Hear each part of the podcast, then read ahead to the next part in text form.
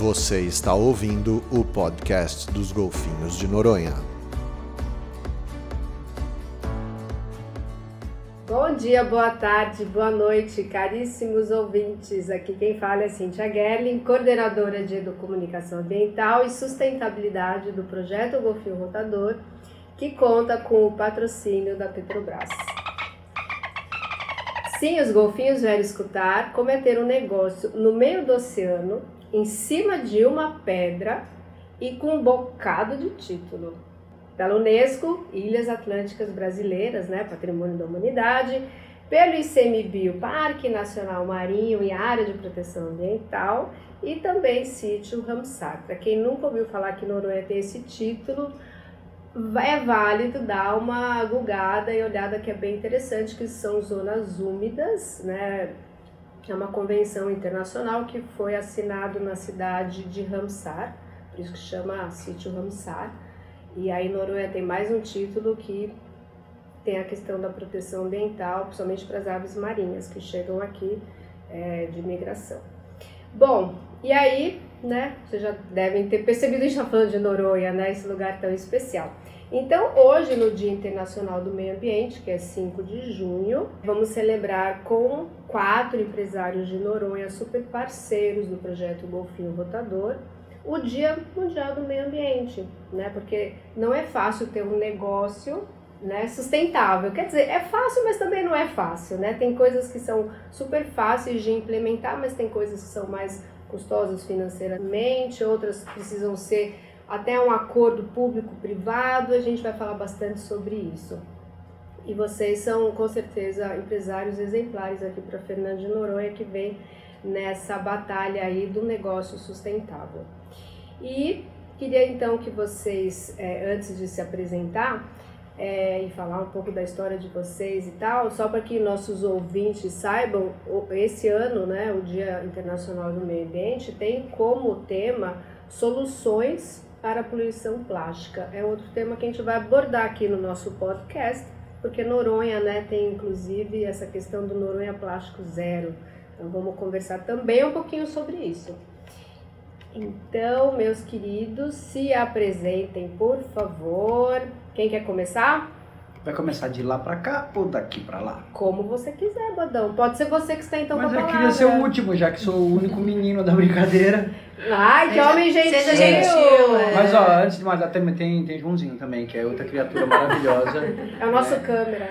Primeiro que tudo, eu queria deixar registrado da honra que é estar no meio dessas pessoas que me influenciaram e me influenciam, né? Dorinha, Edna, Bárbara tá comigo na praia e a gente tem se fortalecido, um servindo de exemplo pro outro.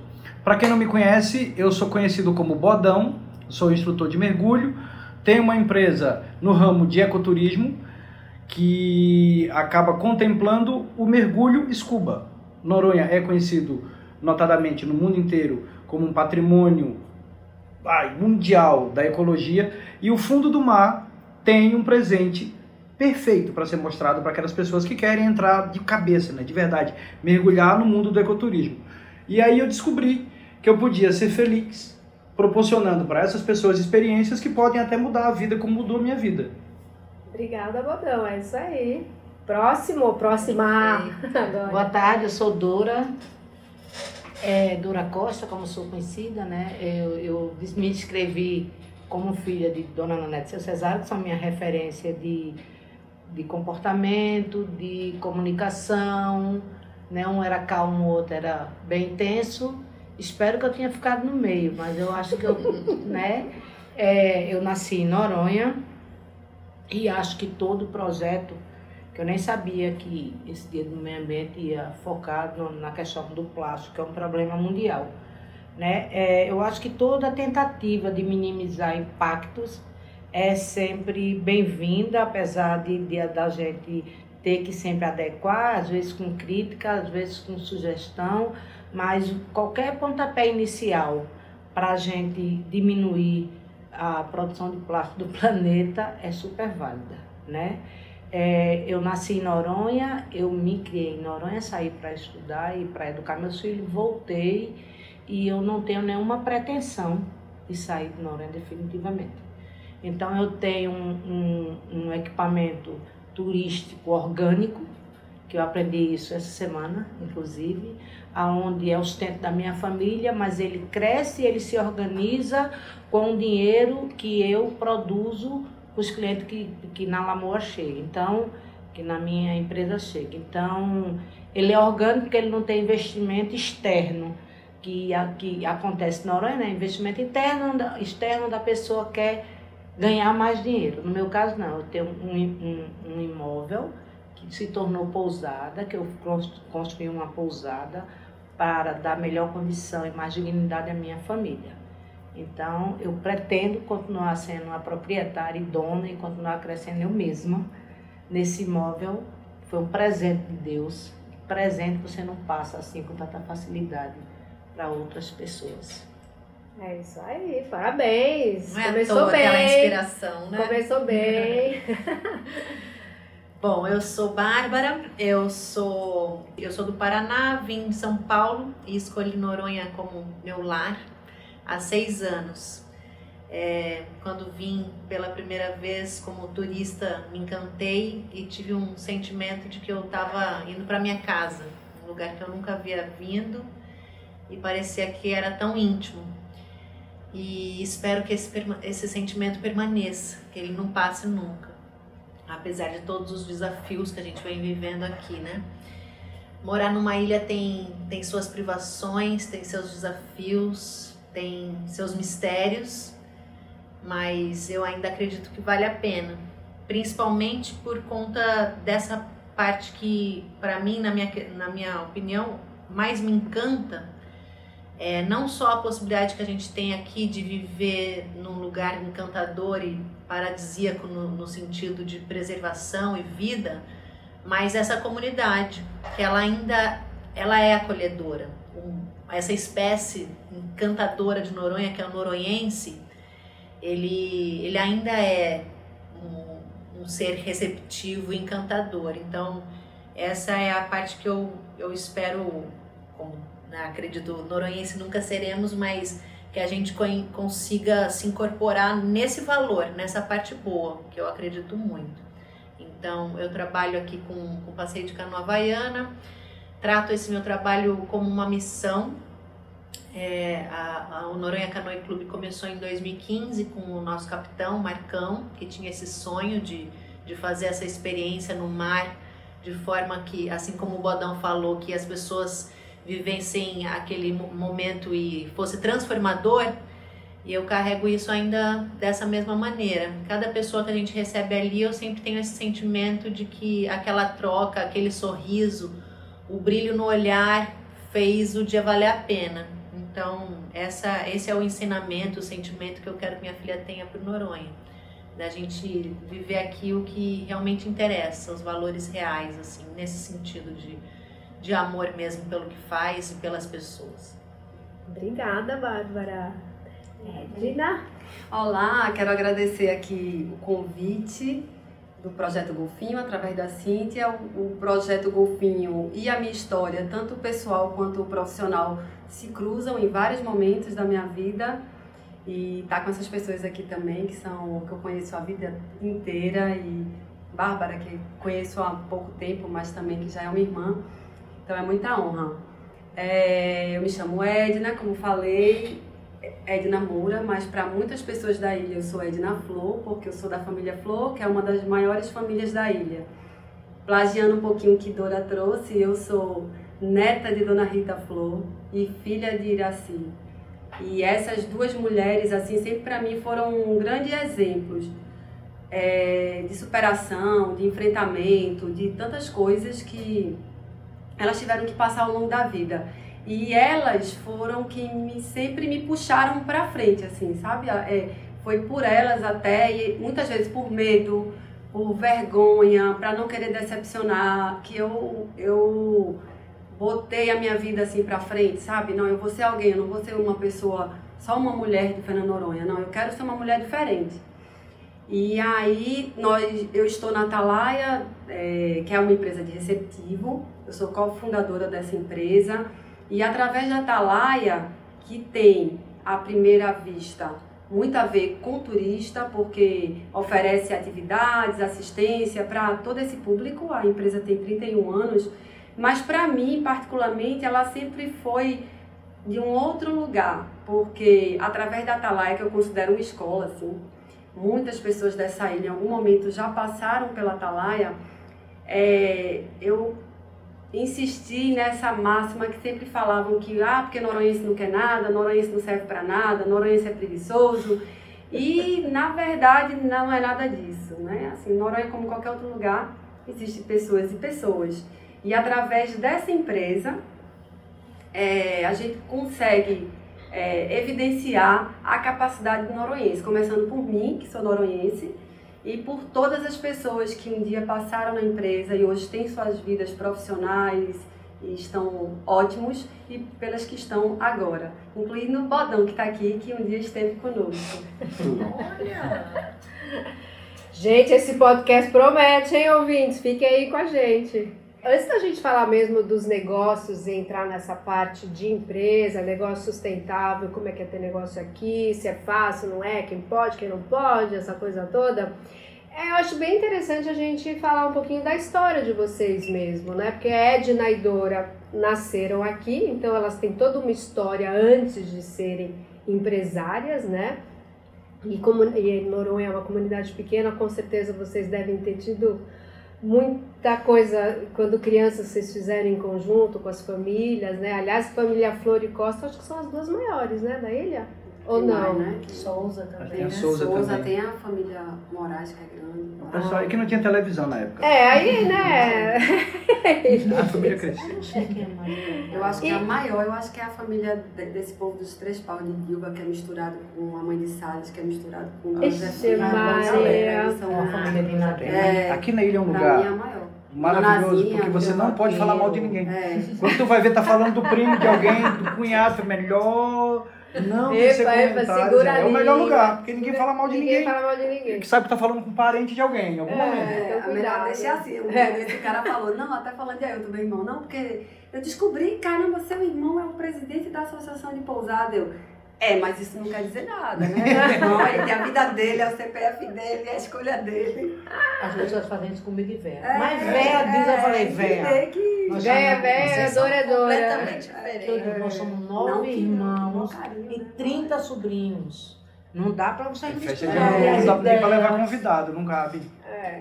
Mas- é Não é? cultura, Não né? cabe na foto. Só vamos ter que fazer a foto em três sessões pra caber a família toda. Ou uma super grande angular, né? Eu tô falando aqui. depois- Tem mais. É. Mas eu queria saber então um pouquinho da história então Mas de Edna e Dora, né? Fala um pouquinho da infância de vocês antes de vocês serem essas empresárias de sucesso que vocês são de fato. É, E depois eu vou querer escutar um pouquinho da Bárbara e Bodão, como é que vocês chegaram aqui mesmo, né? Decidiram morar aqui. Porque Bodão tem uma história bem engraçada, Tem, né? tem. Depois eu quero que você conte. Não, e todo mundo história. ainda sabe a Todo história. mundo vai saber. Hoje nossos ouvintes, vão, todo mundo sabe da tua história. Na verdade, quando nós. É, eu sou uma geração muito à frente de Edna, que Edna é mais jovem que é a novinha aqui, inclusive. né? Ah, neném. É, a nossa geração foi uma geração. É, a ilha era formada de núcleos. Em todo sistema, em todo momento da ilha, sempre tem um lado bom e um lado ruim.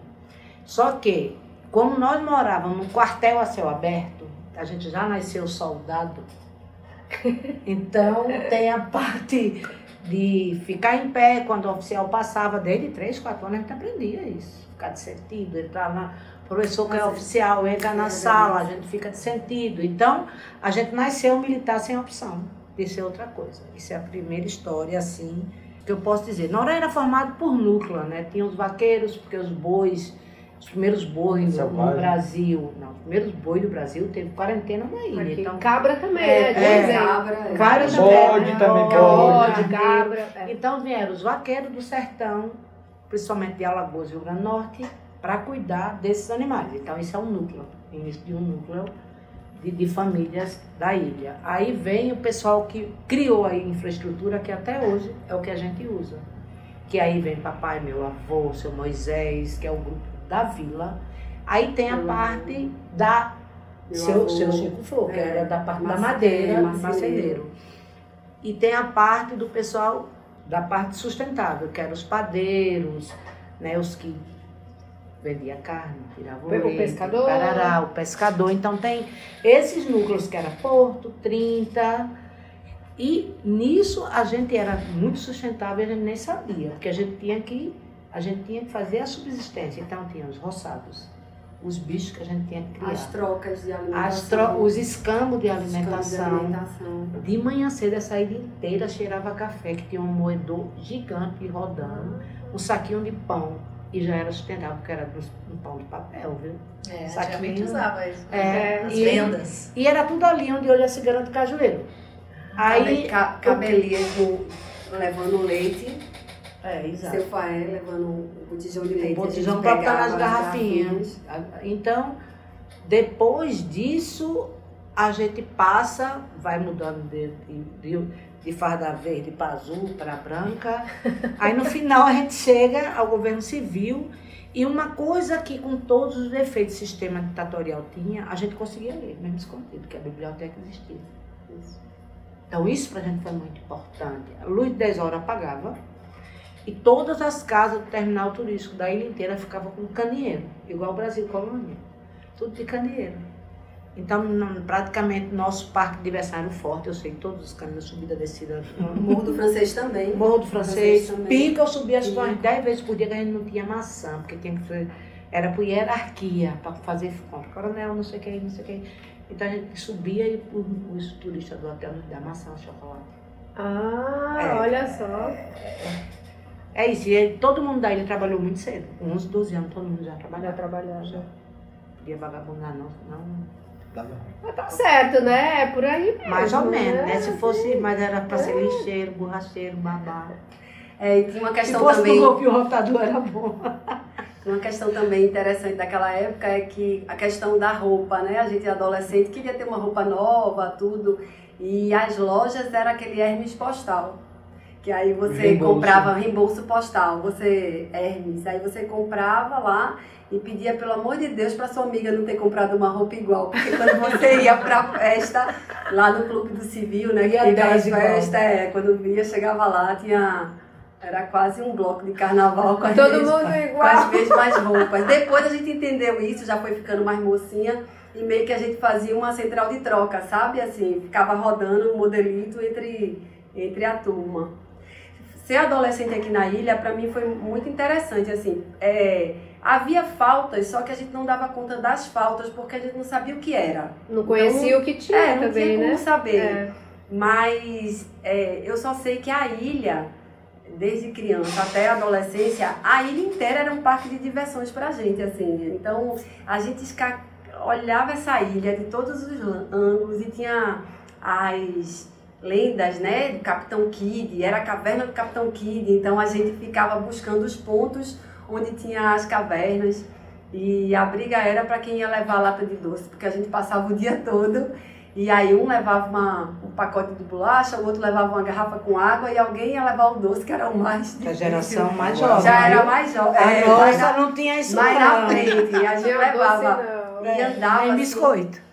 A gente andava, no- eu não sei como não enjoava, né? A gente fazia isso muito. Saía do cachorro até a Praia do Sancho, ou então pegava cavalo e ia lá pra é. Capiaçu. Assim, a gente fazia essas loucuras, assim, de, de encontrar caminhos diferentes da ilha. Eu É, lembro, sabe, que assim, das lavadeiras. Porque no porto, a- as lavanderias Sim, eram é coletivas. Então, no porto tinha as, as, dona, as donas de casa, que é a esposa de pescadores, que lavavam roupa coletivamente. E na vila era num tintino, onde tinha um riachinho e tinha uns arroz. E as lavadeiras lavavam roupa cantando.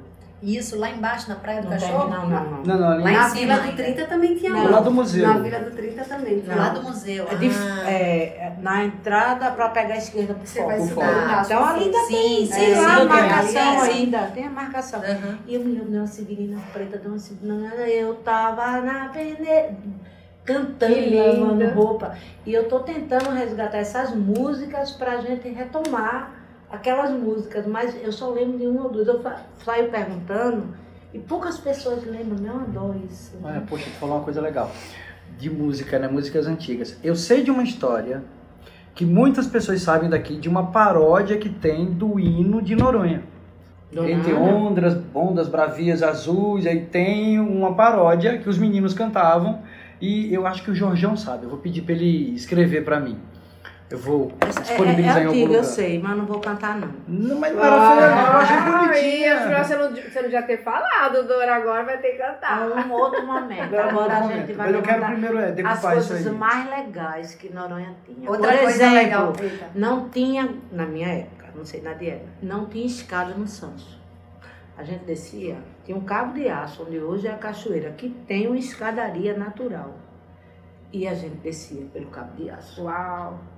Era muito, Bem roots. era muito mais legal. As meninas eram mais rudes que eu. Tarzan. Quando eu cheguei, eu vi Tarzan e pelo, Jane. Pelo, pelo Baía dos Porcos. As meninas eram mais rudes que eu. Mas se você quiser, você desce sem escada ali pela É, cachoeira. meio de altura. Ai, meu Deus, da idade. É, mas com esse trânsito todo hoje de É, pessoas, infelizmente Não, fica inviável, né? enfim. Porque vai desfazendo a rocha ali. É, a gente tem, a gente tem um problema é, sobre nossas memórias. É, poucos historiadores, não sei se era projeto, não sei exatamente, poucos historiadores registraram nossa história do núcleo fundador. É por isso que eu falo que um dos meus sonhos é que a gente mantenha essa memória. É muito importante para a gente esse podcast, Sim. que dá oportunidade para eu e Edna, né? Para mim, Edna, Uhum. é para mim, para eu, não, para mim, para mim, Edna, falar es- isso para ficar gravado. Sim. Porque quanto mais a gente fala, a gente Mais se liberta. né? E mais bem Ah, né? também. Não só nos livros tem que estar, tem que estar em algum lugar. E Sim. quanto mais você fala, mais você se liberta Sim. e você mantém essa memória da história da ilha, dos núcleos fundadores viva. Sim. Sabe? É muito importante que a gente passe isso, que João escute, que João me grave, passe para o filho dele e etc. E a gente tem que fazer isso sempre. Essa é uma atividade que a gente tem que manter. E estar conversando sobre nossa história. Sim, porque a memória conta sobre a história de uma sociedade, né? Isso faz parte da história de vocês. E é uma pena isso não ter um registro, um museu, porque seria inclusive uma atração turística. Eu acho super interessante, porque vai além da beleza Ó, cênica. tem- Tem... uma história por trás dessa beleza cênica que não pode ser esquecida, né? Exatamente. Numa numa das vertentes de Noronha, Patrimônio da Humanidade, tem a história da Dona Nete. Sim. E vem da década de 60, porque é o pilar sócio, que ontem eu entendi que era sociocultural, que eu achei que era cultura, era outro Uhum. pilar. Mas é um do- do- da- dos pilares da sustentabilidade. Sim. E cadê a nossa história? É, alguém precisa Eu tenho um começar. objetivo de fazer um registro, um documentário com depoimentos de mulheres de Noronha. Ah, então, Então- você lê o livro Alamoas de Fernando. Sim. Porque é porque exatamente isso tudo que você está contando, nesse sentido exatamente do que você falou, que é de, de, de não, não perder isso, porque é, é aquilo, o que me atraiu foi eu ter me sentido tão bem recebida e acolhida por pessoas que nunca me viram. E eu acho que esse é o grande lance, principalmente dessas mulheres, porque eu sinto assim, ó, que Noronha, ela é muito administrada por mulheres. Bem legal, Bárbara, você ter levantado esse ponto sobre as mulheres encabeçando os negócios de Noronha. Realmente isso acontece em virtude de que no passado, quando a ilha se abriu para o turismo, as casas dos moradores viraram hospedarias domiciliares. Os homens, naquela época, né, anos 80, trabalhavam fora de casa e as mulheres eram donas de casa mesmo, né? Então, elas que ficaram responsáveis em fazer o café da manhã, receber os turistas, arrumar os quartos. E isso foi um passo muito importante para o empoderamento das mulheres na ilha e elas, com o passar do tempo, se profissionalizarem e gerirem mesmo os negócios. E não só hospedarias domiciliares, as pousadas, mas também os restaurantes e outros serviços. As empresas, a grande maioria, são mulheres, as Verdade. gestoras. Sim. E, e as mulheres têm por esse nesse, esse lance de colocar o, um sentimento de acolhimento né, né, no, em tudo que faz. Então eu acho que isso conta muito desse povo, dessas pessoas que moram aqui. Mesmo essas empresas familiares, né, que têm filhos, o, marido, tem sempre um- uma mulher ali com um Verdade. coração bombando e, e- e à frente, sabe? E eu acredito muito, até é, agora, essa, é, eu tenho muita esperança nessa gestão agora que entrou. É uma mulher porque também. tem esse monte de mulheres. Eu espero muito que a gente. Sabe, eu quero muito acreditar que a gente vai conseguir. Eu, porque eu sinto assim, eu, eu tô há pouco tempo, são seis anos, mas assim, de quando eu cheguei para hoje, a gente tem muitas mudanças que de coisas que não deveriam ter mudado. E são exatamente nesse sentido se perdeu esse, esse sentido do acolhimento, das pessoas terem esse amor por receber, esse amor por passar essa história. Isso de. Eu sempre ouço assim que as pessoas vinham e a única programação era a, a palestra ali no, no, no auditório. No, auditório. Né? O auditório tem pouquíssimas pessoas. É, imagina se reunisse todo mundo ali para isso, ouvir as histórias das pessoas. Sim. Além das histórias do, do, do meio ambiente Sim. e de tudo que temos aqui de incrível no, no quesito de preservação ambiental, mas essa, esse povo também tem que ser considerado, porque acho que essa, isso é tão incrível, assim, ouvir isso tudo, para mim está sendo um privilégio ver essas histórias, porque só me inspira e me faz querer mais ainda ter esse registro, sabe? Porque isso faz muito sentido, isso, isso é um coração de Noronha, são essas pessoas, essas, essas principalmente essas mulheres, que, que são as gestoras mesmo, sabe? E as mulheres estão presentes, eu estou falando da Lamour de Fernando, uhum. que é uma dissertação de um grupo de Universidade de História. Elas estão presentes desde a prisão, desde, sabe? Uhum. Elas estão fortemente presentes em Sim. vários momentos da ilha. Então, falando dessa história, não tem como não mencionar a Dona Nanete, assim, que foi uma pessoa muito importante para a ilha. Porque mesmo quando a gente nem sabia que aquilo era cultura, ela já fazia isso. Então, todos os movimentos é, com relação à igreja, tinha a história de cada uma queria ser anjinho, né? E o máximo era ser Nossa Senhora, era o máximo da promoção, você ser escolhida para ser Nossa Senhora. Tinha muito. Tinha pastoril, era uma coisa muito comum nessa ilha, o pastoril, que é um movimento folclórico cultural do Nordeste. E isso era bem presente aqui, então as famílias se dividiam, né? Tinha o cordão azul, o cordão vermelho. E a gente ficava naquela guerra ali, qual, qual era o cordão que ia ganhar. Naquele ano, eu sempre gostava de ser a Diana, porque tinha era dos dois partidos. E ela fazia. É, eu, e ela me botava em todas essas coisas, minha gente. Era a rainha das flores, rainha da primavera. Era várias coisas que ela inventava, peça. Vamos comigo, minha filha, vamos. E essas peças do, da Semana Santa, eu tenho muitos registros disso. Já fui Nossa Senhora, já fui várias coisas que Nanete ficava lá no meu juízo. Eu não sabia dizer não para ela. Naquela época eu achava meio que um mico, né? Porque era adolescente, não tinha essa palavra mico. Mas ficava envergonhado. Teve uma vez que ela me fez ficar andando nessa ilha em cima de um jipe, como rainha de algumas coisas aí que ela inventou. Então eu passei muitas coisas assim, mas isso foi abrindo minha mente, até é, ajudando na questão do desabrochar da adolescência também. E, fica sem vergonha. É, você vai sem vergonha, sem vergonha pulso, né? Você ficava. E enfim, essa escola também era uma escola, era um, apesar de até antes de, de ser território federal, ser regida pelo, pelo militar, tudo, mas era uma escola excelente, com bons professores, o ensino era muito bom e um incentivo muito grande à cultura e à leitura. A gente Verdade. tinha que ler, a gente precisava ler. Então, eu li as obras de Jorge Amado, José Lindo Rego, vários, vários, vários. Tive que ler, porque era obrigatório, e a partir disso aí, através dessa biblioteca da ilha, da escola, foi aonde aquilo ali trouxe meu lugar no mundo, porque é como se a leitura naquela época, que eu não tinha aptidão nenhuma para esporte, para jogar vôlei como Dora, não sabia pegar onda, era uma... E aí meu lugar foi a biblioteca da escola e essa biblioteca me salvou.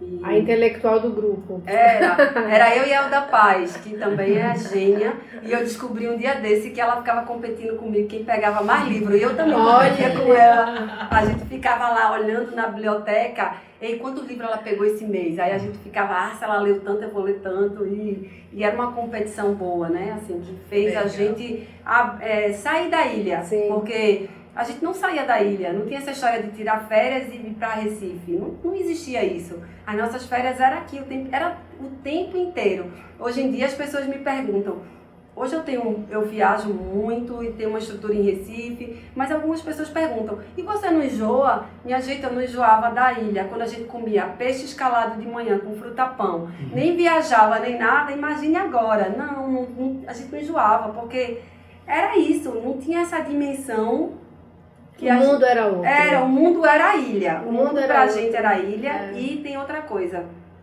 Através da leitura, desse ato de estar ali, aí que a gente começou a conhecer, o- eu pelo menos, e acho que a Elda também, a conhecer que existia esse outro mundo, né? Que mundo é esse, quem eu quero ser, é, biografias femininas, o que era uma mulher, como a mulher. E foi se empoderando, é isso. Muito Sabe bacana. que uma das coisas que eu estou tentando com vários chefes é para eles recriar esse prato de fruta-pão com peixe escalado. É. Eu fico no juízo deles. Todos eles falam, olha, era assim, assim. E aí, o que era o frutapão com peixe escalado, Dura? O que era o peixe escalado na ilha? Desidratado, no sal grosso, no sol. Aí a gente depois tirava, depois que ele ressecava, poucas pessoas tinham geladeira, na verdade. Não, e também não tinha, a, a energia faltava, É, né? Quando e de, e de horário. 10 10 horas, horas, é. acabava, era melhor escalar, né? Peixe, enfim. Escalar é salgar, É, você né? Desidratar. peixe, então era comum nos quintais das casas ter aquele varal De peixe. cheio de xarel, de todos os É, peixes. Se riscava E com bem sal grosso. riscado com sal grosso. Então ele ficava meio que seco, né? Então essa era O escalado, das- peixe é. escalado. Escalado. Não, e fica a dica aí, porque muitos brasileiros não conhecem fruta-pão. E é, a árvore é maravilhosa e é maravilhoso de comer também. também. Se você tirar aquela coisa e rechear e botar no forno, fica. ó. É, nunca comi assim. Eu É, gosto de cozinhar. buscando várias tipo formas, né? Frutapão assim, de manhã e de tarde, então É, você vai buscando novas criando. formas de fazer diferente. Recheava o frutapão, tá vendo? Isso eu nunca comi, mas é, é maravilhoso. Isso é típico daqui, que eu vivo enchendo o saco de Tiago. Todo mundo Devia ter nos recria- restaurantes. Recria esse É. Eu já vi alguém tentando fazer um purê de fruta-pão. Não serve, sabia? É muita água. É, Ele a é pessoa muito- tentou só. Molhado, é. ele é muito molhado. Eu quero é comer fruta-pão de novo. Tem um pé lá na vila, perto de casa. Tem que maçaricar, botar em fatiazinha, botar o peixinho agora com dois galinhos e botar francês, fruta-pão. Como é que faz isso? Aí todo mundo compra por 200 Bota um reais. nome diferente. fica lindo. Mas vamos escutar um pouquinho agora da história da Bárbara e do Bodão, como eles chegaram aqui. E o que, que motivou vocês se assentarem nesse lugar, nessa pedra no meio do oceano? Minha história é a história mais emblemática que existe na minha cabeça, né? Porque, ó, eu vim de um lugar que eu não- nem imaginava como era o mar, né? Morar onde eu morava, com a educação que eu tinha, eu via mar, eu via praia no calendário. Que chegava ali todo mês, eu tinha via a praia, pô, bonita praia. Não sabia nadar, não era muito chegada à água. E aí estudava. E eu sabia que Fernando de Noronha tinha uma capital, que era a Vila dos Remédios, que era um território federal, mas eu nunca imaginei que eu poderia vir a morar aqui. Aí um tio meu, pastor da igreja presbiteriana, pastor Raimundo, veio para uma missão na ilha e eu, jovem adolescente, onde eu morava lá em Garanhuns, fui convidado por ele para vir conhecer Fernando de Noronha. Gente, vocês não têm ideia. Na minha cabeça, porque eu saí de Garanhuns, eu tinha que pegar um voo em Natal, um avião do tamanho dessa mesa. Não É. foi de Recife, não? Não, foi de Natal. O avião é do tamanho dessa mesa, É, porque assim. na época tinha esses Era voos, TAF. né? Era TAF. É, não, Transpor- rico, rico, rico. rico, era fretamento até Rico da... linhas aéreas. Meu Deus do céu. Uau. Então, Foi 1900 e bolinha, isso? começo dos anos 1990, 90, começo dos anos 90. 90, é. Começo dos anos 90. mas o caminho de Garanhuns até chegar em Natal, que levou, sei lá, cara, acho que levou uns 7 horas. Que de Recife dá 5 horas, então deu mais que 7 horas. Eu vim tentando criar no meu imaginário o que era uma ilha, como era Fernando de Noronha. Meu tio tinha voltado seis meses depois e dizia que era um lugar pequeno, rústico, que tinha muita pedra, que tinha se originado de um vulcão. E eu fui criando isso na minha cabeça. Sabe o que na minha cabeça é? Não tem aquela foto dos Penedos de São Pedro de São Paulo, que é só pedra, só tem uma casa. Pronto, pra mim era aquilo. Rapaz, Onde deve ter, eu fui me meter? deve ter quatro casas. Quando vai passar com o avião por cima, de um lado já dá pra ver o outro da ilha. Então eu fui criando aquela angústia, no, querendo voltar já, tá ligado? Do ônibus. Não tem como voltar. Mas aí, quando o avião É passagem só de ida. foi. Mas vê o chamamento de Deus como foi, né? Eu vinha pra casa do pastor, eu não tinha essa criação tão evangélica assim, era católico. Tinha feito primeira comunhão, foi o mais próximo que eu cheguei ali de ser um cristão fervoroso. Foi a primeira comunhão. Quando o avião sobrevoou a ilha, eu fui tomado por um sentimento que doía aqui assim. Era uma vontade tão grande de chorar, que doía na minha garganta aqui, tá ligado? Aquele, a gente engole aqui, não fica aqui assim. Meu Deus, que coisa mais linda. Eu nunca vi uma coisa tão linda igual hoje. Toda vez que eu tô voltando de avião, que eu olho pra ilha, meu olho fica igual tá agora, assim. Eu fico emocionado. Falei, tá, porra, eu vou pra casa. É bonito demais esse lugar. Então foi amor à primeira vista. O que eu ia ter que fazer para morar aqui, eu faria qualquer coisa, eu ficaria até preso, se fosse o caso. Tá? Mas pô, eu vim para casa do meu tio que estava montando um projeto de evangelização, já existia, lógico, outras congrega congregações na igreja, tinha a igreja batista, tinha a assembleia, tinha o pessoal ali da Irmanice. Do véu. É, tinha um, um grupo fervoroso. E meu tio veio para tentar resgatar jovens. Porque a igreja estava meio direcionada para esse povo, né? Era o pessoal já adulto, outros mais idosos, tinha até a igreja do véu. Então a gente queria, ou pelo menos a ideia dele era resgatar os jovens. E aí eu, eu, ele achava que eu me inseria. Né? Ele falou, não, eu tenho que ter um jovem para chamar os jovens. Então, na cabeça dele e na minha, naquele primeiro momento, eu vim para evangelizar. Né? Pregar o evangelho e pregar que Jesus é a salvação, que a gente tem que cuidar da natureza. E hoje, é, eu faço uma coisa muito parecida com o meu trabalho né? Que é, um, é uma evangelização de verdade, né? Eu estou mostrando a criação de Deus, aquilo que o homem não tocou, não conseguiu tentar melhorar, tá lindo, que é o fundo do mar para mim, né? Aquilo tudo que a gente mexeu em algum lugar da ilha ficou uma cicatriz.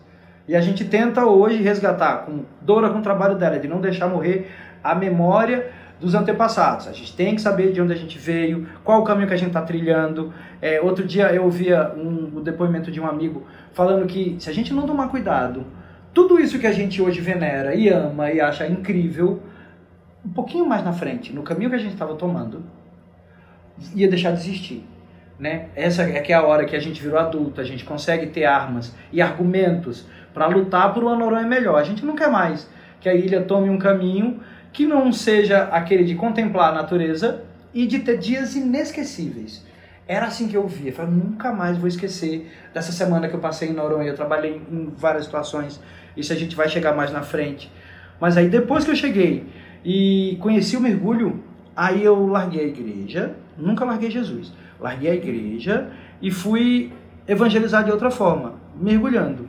E eu mergulho mostrando tudo aquilo como se fosse o quintal da minha casa, ou como se fosse o quarto de um dos filhos de nós aqui, né, que, é o quartinho de brinquedo, chegou a visita, ele sai mostrando tudo. O dinossauro, o bonequinho de madeira, eu quero mostrar tudo. E me dói quando alguém sai daqui com outra imagem, né, que vê aquilo ali que podia estar melhor, ou não era bem aquilo que venderam, eu fico, fico tão magoado, é como se alguém fosse na minha casa e dissesse, tua casa é feia, tua casa tá suja. Ixi Maria, eu tenho um negócio assim, sabe, que eu fui criado com vó. Então é, eu sei cuidar de casa, eu sei lavar, passar, cozinhar, tudo, até engomar eu sei. Então me dói, me dói até hoje, me envergonha ver situações que, pô, a gente precisava passar por isso, cara. É igual o cara tá falando da minha casa. Então hoje o amor que eu tenho por Noronha é muito maior que qualquer outra coisa que a pessoa possa imaginar. Eu nunca imaginei que eu ia estar aqui, mas igual Dora, eu não me imagino saindo daqui. De jeito nenhum. As cinzas vão ficar. Porque eu não sei se vai ter lugar para enterrar também. Vai, vai. Vai, ah, queima melhor. Vai pra cinza. Joga cinzas no oceano, já que você gosta tanto do fundo do mar. É. Vai ficar Mas, eternamente falar, no fundo do mar. A gente, a gente, Noronha, a gente é muito exigente. Vai ter jeito. Vai ter jeito. Vai, vai se organizar. Sabe por quê? San Andrés é uma ilha parecida. Mas não tem vida marinha. A gente deve ser o terceiro, segundo que mais tem vida marinha do planeta, eu acho. Porque eu já andei pelo Pacífico e a vida só é no aquário. Então, a gente vai chegar a gente vai organizar esse miolo que está precisando é. para a gente manter esse A gente perdeu, ou a gente não, né? Se perdeu o caminho que estava tão bonito assim sendo trilhado por você e outras pessoas como você que continuam com pousadas. Né? Tem outros empreendimentos que contemplam a visão daquelas pessoas que vieram em busca de outra coisa. E não aquilo que a gente quer proporcionar. Né? A gente trabalha no ramo de turismo e ecoturismo, a gente quer aquela pessoa que fique babando, sentado olhando para o mar. Eu não quero aquele cara que fique tirando foto, mas eu tenho que aceitá-lo. Tudo bem, mas tem gente que vem aqui só para fazer foto. É, mas de repente esse a gente também consegue, como você usou a palavra, evangelizar. Por que não? Porque eu que trabalho com educação ambiental, o desafio é você catar esse que é o difícil. Porque senão, cadê o desafio do nosso trabalho? Pegar Sim. aqueles que já são convertidos. Já são. Isso é muito fácil, Me mas eu acho que é mais. o desafio fazer o contrário.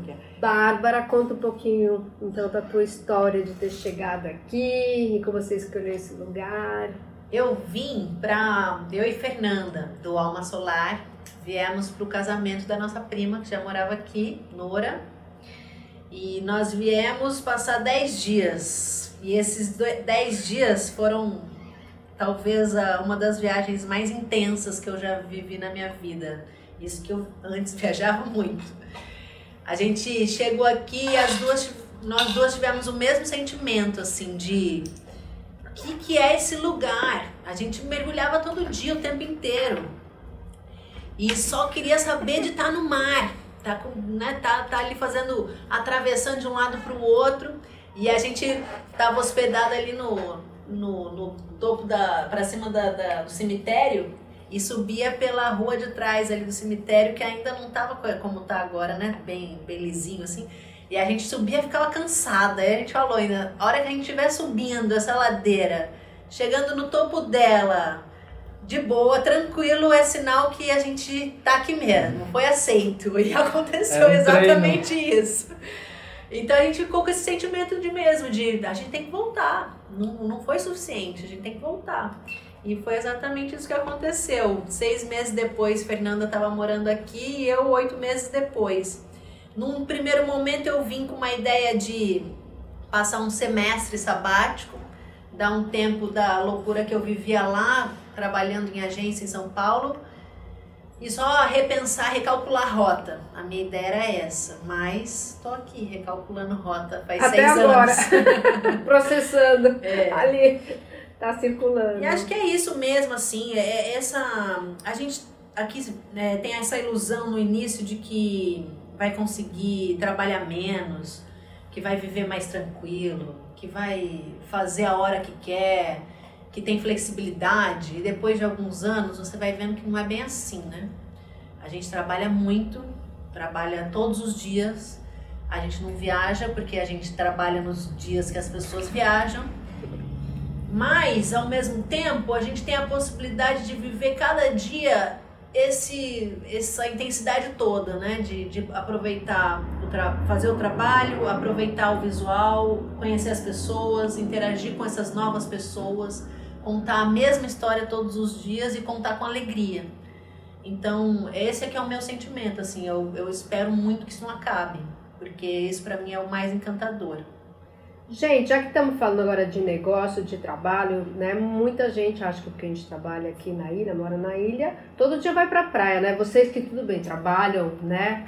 Ali na beira da praia, mas vocês estão trabalhando, vocês não estão passeando. Então vamos falar um pouquinho desse dia a dia, né? De se trabalhar na ilha, mas antes disso eu acho legal os nossos ouvintes também conhecerem é, a questão de como se pode ter aqui um negócio, porque qualquer um pode chegar aqui e ter um negócio, abrir um negócio. Como é que é isso? Quem quer comentar um pouco sobre isso?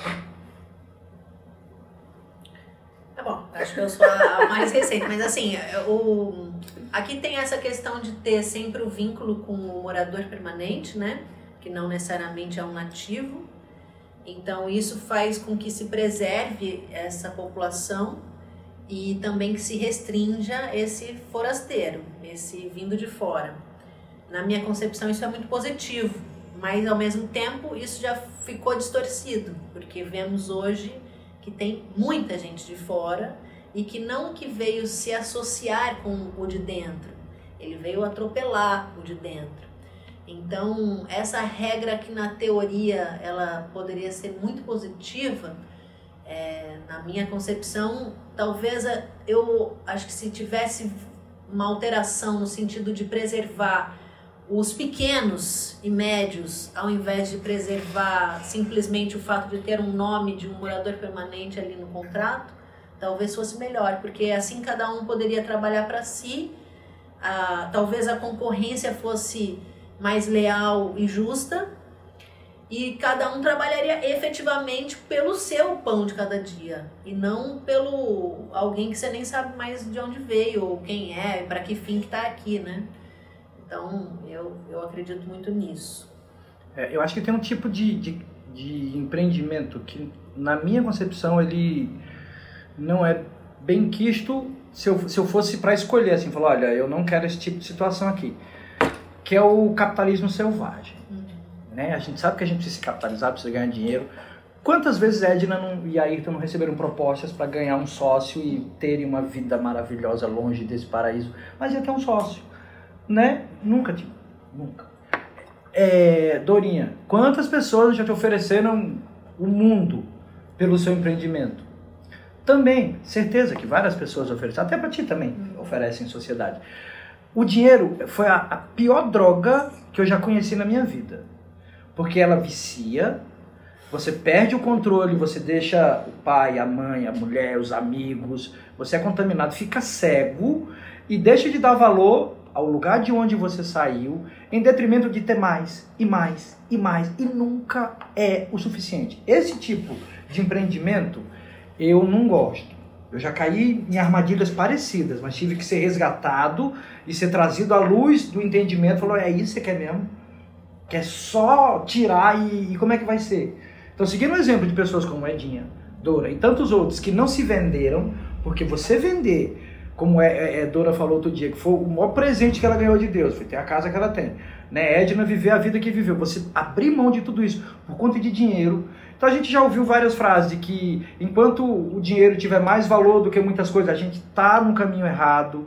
Né? A gente não vai comer dinheiro lá na frente, vai faltar coisa para a gente comer. A gente não vai ficar olhando para dinheiro, dinheiro não vai ser paisagem. Então tem esse tipo de situação que eu não gosto.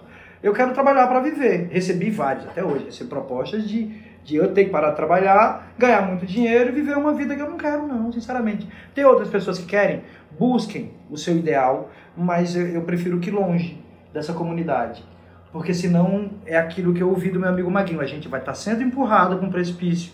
E na hora que a gente tomar a decisão, não dá nem para dar um passo mais atrás. Já porque já estamos na beira do penhasco. Já era. Eu então, acho que a gente que a gente está na metade do caminho do penhasco. Por isso estamos fazendo ainda isso. Ainda né? temos, mas a gente ainda pode botar uma barreira para é. chegar lá. É, e essa tu... barreira, desculpa. Desculpa não, que... Essa barreira parte de cada atitude, de, da atitude de cada um, né? É, a gente estava falando, e oficialmente, para você ter uma empresa, é porque tantos critérios foram derrubados que eu realmente eu já não sei como é, mas oficialmente você tem que ter primeiro um TPU misto para abrir empresa em Noruega. Isso é o início, está na lei. Isso foi burlado. Né? Então, foi burlado isso, foi burlado que você tem que ter projeto aprovado, foi burlado a capacidade que cada praia comporta, foi tirado as pedras, como eu acabei de falar, uhum. de, das encostas e o mar está ficando marrom quando chove.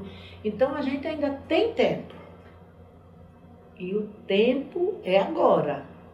Esse contrato que eles falam, não, tem que ser nós. Nós temos que arrumar, nós. Sim, ao cidadão, né? Porque a gente é. também jogar toda a responsa em cima sempre do governo, do poder público, não é por aí, Tem que né? lembrar. Tem que lembrar, cada um de nós temos essa responsabilidade e essa união que precisa ter. Tem que lembrar, o TPU é intransferível. Cuidado para não perder o seu imóvel. Porque se for ao pé da letra, muita gente pode perder o TPU aqui. porque ele não lê o que tem escrito no TPU. Acho também que tem essa questão de que se olha para uma história como a de Bodão, por exemplo, tem lá a empresa dele, tem a estrutura dele, tem a vida dele. E aí alguém olha para ele e fala: "Não, eu quero, eu, não, eu vou fazer assim". E já quer começar sendo o que ele é hoje, com toda a expertise que ele tem hoje. Mas pelo que ele está contando aí, isso aconteceu, foi um processo e demorou até agora mais de 20 anos. Então, todo passo até ele aprender a mergulhar, até ele aprender todos os passos e chegar a ser esse profissional que ele é hoje. Ele é reconhecido, inclusive foi quem batizou meu filho. Eu só ah. tive coragem de botar na mão dele, ainda era muito pequeno. Então, é um profissional capacitado, tudo, mas não foi feito de uma hora para noite. Então, na ilha, o que eu percebo isso é que você tem o desejo da vida do outro Aí por isso que acontece essa questão de sociedade, de dinheiro, só que não é uma coisa que tem lastro, não tem uma estrutura. E por mais que eu receba um dinheiro pelo meu negócio hoje, que vai ser um dinheiro, nossa, vai já alguém já falou para mim assim: "Menina, tu não quer ser rica não?" Aí eu falei para a pessoa, a pessoa não entendeu, minha gente, mas vê como é simples.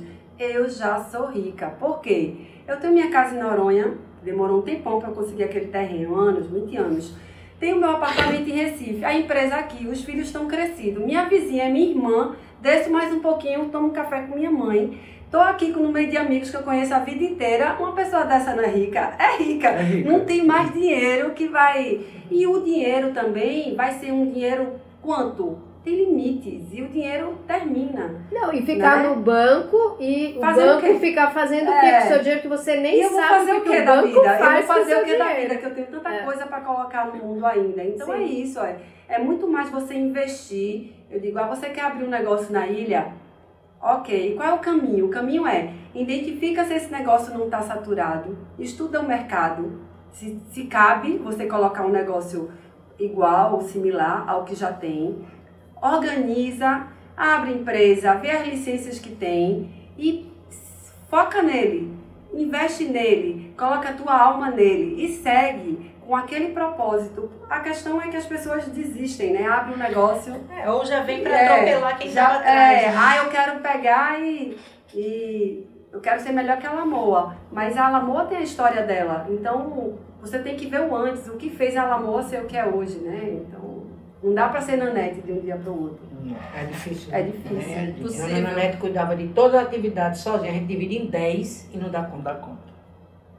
Bom, gente, vocês falaram desse crescimento, né? Que tá muito intenso em Fernando de Noronha e é um crescimento um tanto quanto desordenado, né? Não é um desenvolvimento com planejamento visando a sustentabilidade da ilha. Por exemplo, eu quando vim em no- 1990 para Noronha, tinha só voo aos sábados. Você ficava aqui uma semana, de sábado a sábado só tinha 100 turistas semana, então por mês era tipo 400 pessoas que passavam no máximo na ilha. Em 2022 a gente bateu o recorde de novo, né? Porque ano após ano só aumenta, aumenta, aumenta. Foi perto o quê? De 150 mil, né? Uhum. Visitantes em Fernando de Noronha. E óbvio que isso está incomodando, né? Porque a gente não tem uma infraestrutura que comporte todo esse crescimento, né? Questão de esgoto, resíduos sólidos. Não só isso, Né? a infraestrutura como os atrativos. É, que estão sobrecarregados, né? É, geração de cada vez mais resíduo, consumo de recursos naturais. Como é que vocês veem o futuro da ilha? Eu queria que cada um falasse um pouquinho como é que vê o futuro da ilha. É, Eu, eu não consigo definir assim um futuro, ver- fazer Não, um, a gente tentou um imaginar. padrão de como vai. Não, não consigo, não consigo nem ter uma ideia, nem de, de longe, assim. Mas eu sinto muito essa mudança do perfil do turista, que eu acho bastante perigosa. Porque, assim como o Bodão falou, desse visitante que vinha encantado com, com esse ecoturismo, é, muitos já não vêm em busca disso mais. Ele acaba conhecendo essa atração porque o fulano postou falando disso.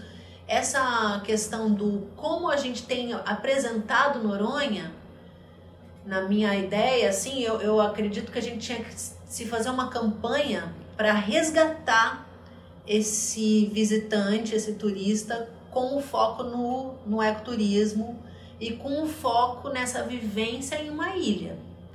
Porque Que tem suas limitações. que tem as suas limitações e que essas limitações elas são não são só negativas, elas também são positivas. Sim, claro. E porque é, é isso, assim, eu, eu sinto cada vez mais conversando com, com o visitante que ele talvez não, não tá sabendo mais para onde ele tá vindo. O que ele tá vendo no que ele comprou, né, na- nesse imaginário que ele comprou, não condiz com a realidade. Então ele vem com uma expectativa nesse quesito infraestrutura, atendimento, ele se indigna com a falta de, de, de insumo, ele se indigna com a falta de sinal, a gente também, mas assim, é, talvez é, a prioridade não tá mais no estar aqui, viver esses sete dias encantado com o que ela tá vendo ali embaixo da água. Que o que tá por fora é lindo, é maravilhoso, mas o que tá ali embaixo é mais ainda, né? Então, eu acho que essa mudança do perfil do turista, ela é muito perigosa para esse futuro do turismo na ilha. Eu, eu, eu discordo em parte. de- de- Uhum.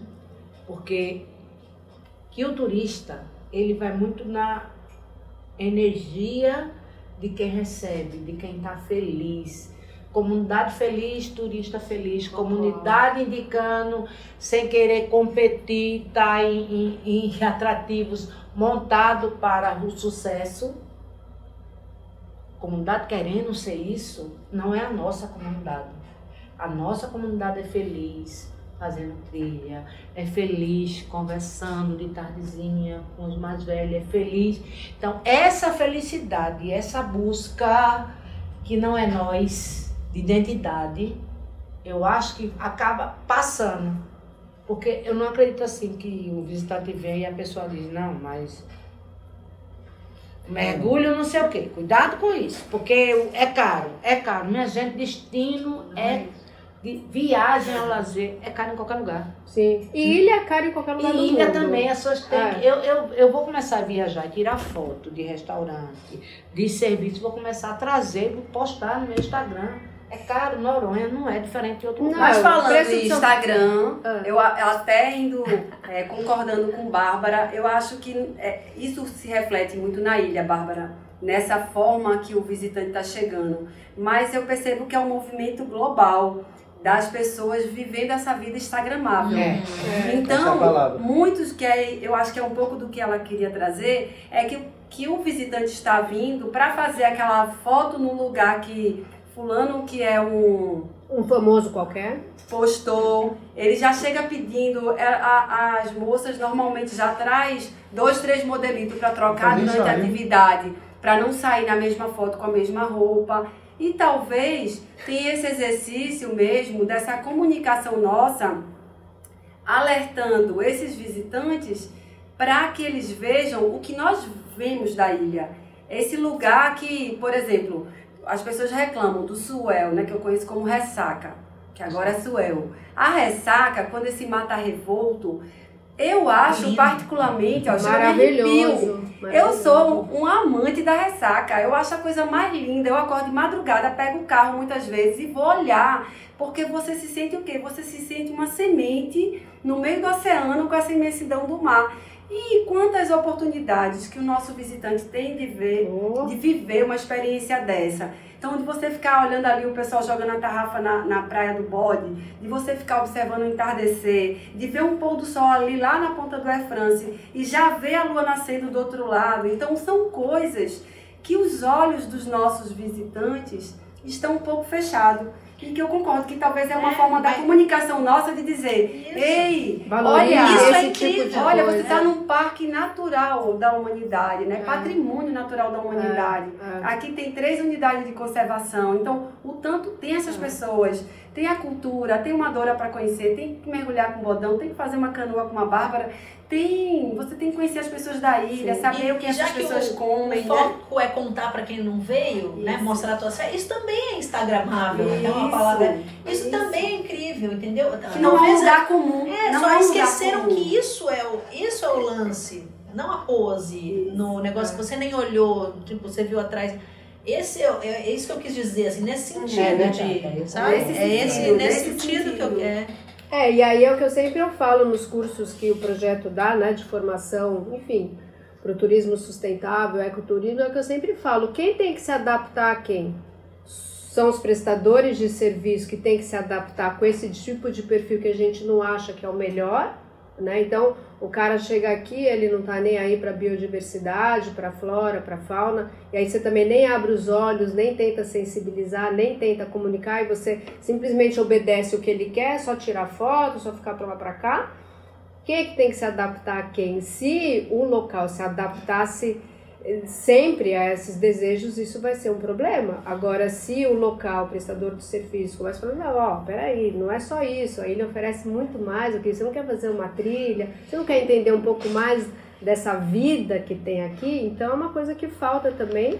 Essa Né? Eu acho que essa Do- paixão, por exemplo, quando eu vou conversar com o meu hóspede, porque eu sou uma pessoa que ama minha terra, Sim. que eu começo a falar, começo, ó, de manhã cedo, vá ver o dourado do sol, com o prateado da lua, quando a lua É. chega, se põe, é a Vai coisa a mais se incrível. pôr, A metade da Ilha Dourada é E o céu dessa, dessa ilha à noite, gente? Isso é uma coisa mais Aí quando a gente fala É. isso, Aí a pessoa desperta. A pessoa desperta. É, então. Mas como tá tudo no automático, E também tem aquela crença de você querer agradar o cliente, né? Porque no turismo traz muito esse mote, que você precisa agradar o seu cliente. Então, o que é que o seu cliente está querendo? Aí, infelizmente, existe essa questão de que a gente, enquanto é, moradores e prestadores de algum serviço dentro da ilha, tem essa obrigação que você trouxe, Cíntia, de dizer, olha, a ilha é muito mais que um... Uma foto. É, a ilha é muito mais que um restaurante legal, tem muita coisa para fazer. Sim. Mas ao mesmo tempo tem aquela, você tá com a pessoa na atividade no dia a dia e acaba que meio que, É. ok, você quer ver o quê? Você quer fazer o quê? Sim, e acaba sendo mesmo. legal. Eu acho que é essa né? troca, É. eu acho que tem que, de fato, haver. satisfazer a pessoa, porque é aquilo que eu falei, é, é converter esse tipo de pessoa é um desafio e é legal. E se você consegue mostrar e a pessoa abre os olhos e fala, nossa, que incrível, é isso mesmo, como faltava isso. Mas ao mesmo, É, é legal isso. ao mesmo tempo porque- eu acredito muito assim que a gente também atrai o perfil do turista, as pessoas que caem na nossa mão não só à toa. Eu acredito muito assim nisso. É, assim, quando eu tô fazendo um atendimento com uma pessoa ali no, no WhatsApp, ali eu já parece que já me vem um sentimento de essa pessoa vai ser muito legal. Caramba, essa pessoa vai ser incrível. E é fato. Você, encontra, você fica ali hora, né, o passo inteiro e depois conversando com aquela pessoa. E a alegria é exatamente essa, ter escutado de tipo, nossa, isso foi demais, eu não vou esquecer nunca. Dias depois ela te manda uma foto lá, trabalhando no trânsito e falando, ah, eu tô ouvindo aqui, lembrei de. Pô, isso pra mim é o, é o, é o mais motivador, isso, é o, isso me encantou, eu quero que faça o mesmo com as pessoas, né? Porque, na verdade, todos nós aqui em Noronha, que somos assim mais antigos e temos essa questão desse cuidado com o meio ambiente, é o que eu sempre falo, todos nós somos educadores ambientais. E a gente precisa exercer esse papel com vocês, com os clientes de vocês, né? É uma obrigação. A gente tem que exercitar isso sempre, passar isso para os nossos funcionários. E a gente aqui, óbvio, né? Na ONG, no projeto, nosso contato com o turista é para isso. Né? Esse nosso bate-papo tá muito gostoso, mas infelizmente a gente está chegando ao fim desse nosso podcast.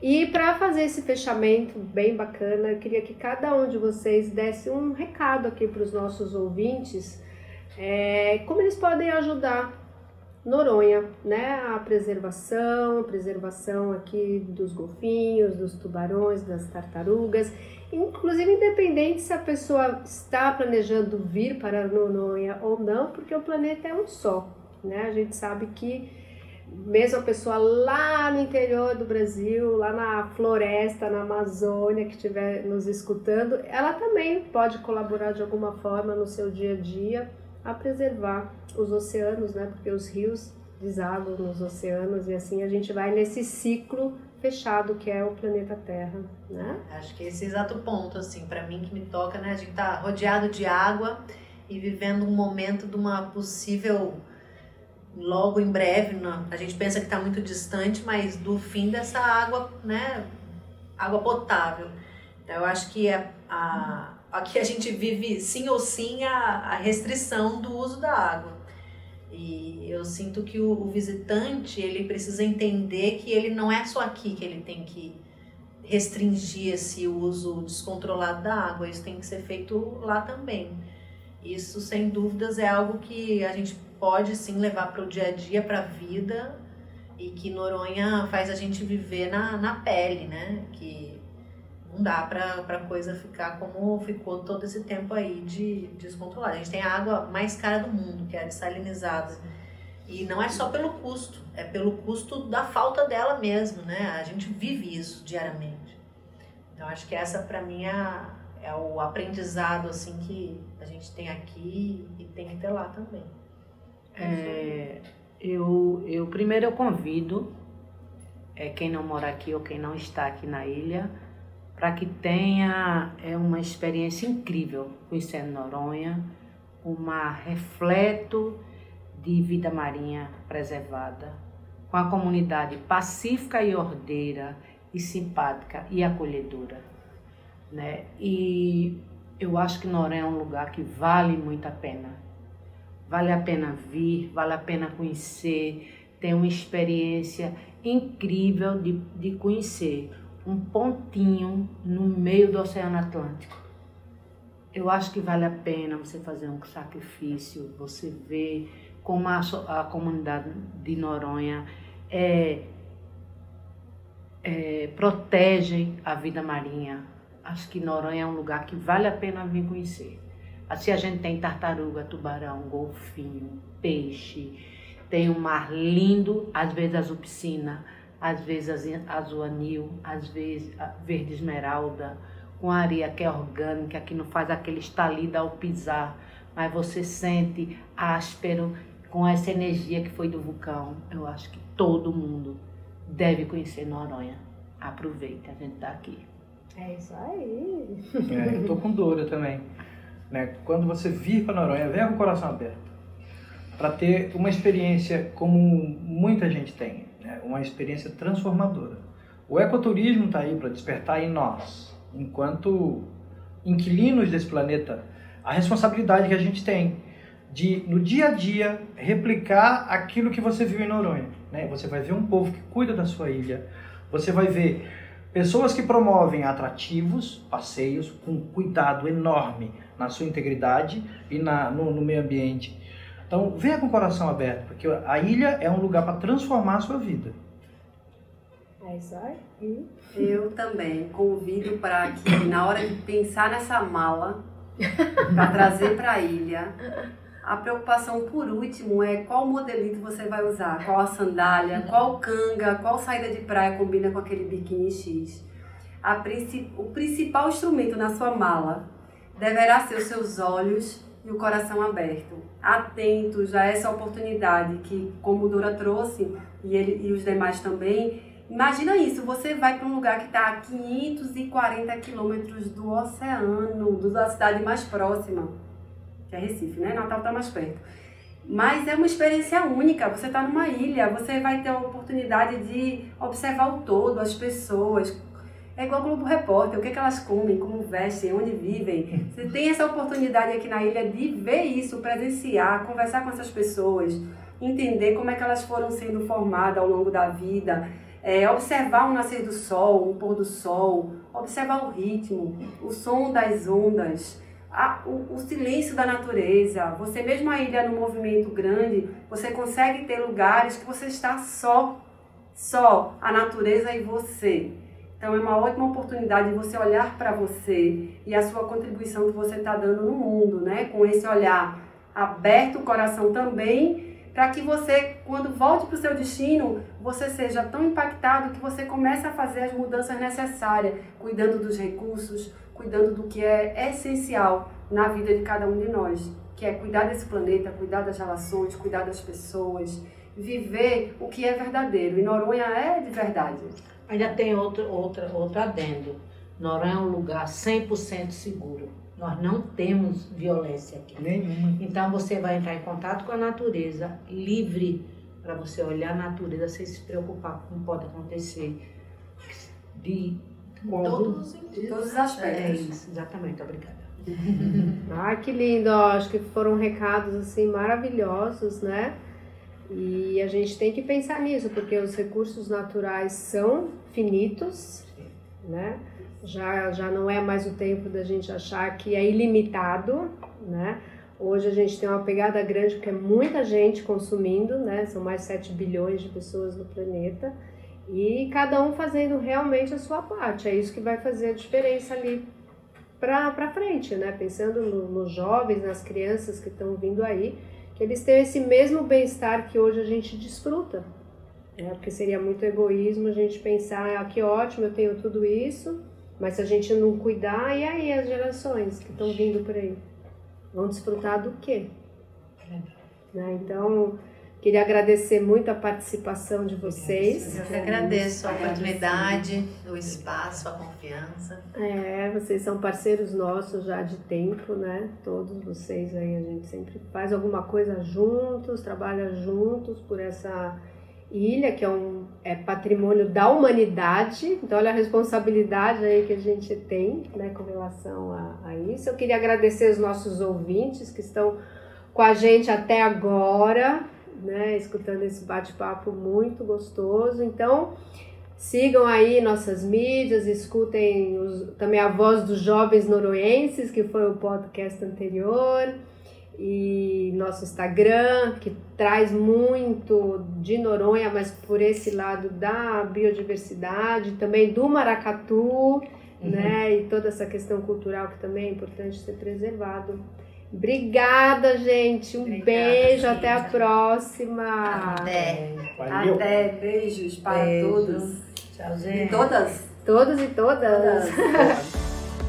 Você ouviu o podcast dos Golfinhos de Noronha, uma iniciativa do projeto Golfinho Rotador, que conta com o patrocínio da Petrobras por meio do programa Petrobras Socioambiental.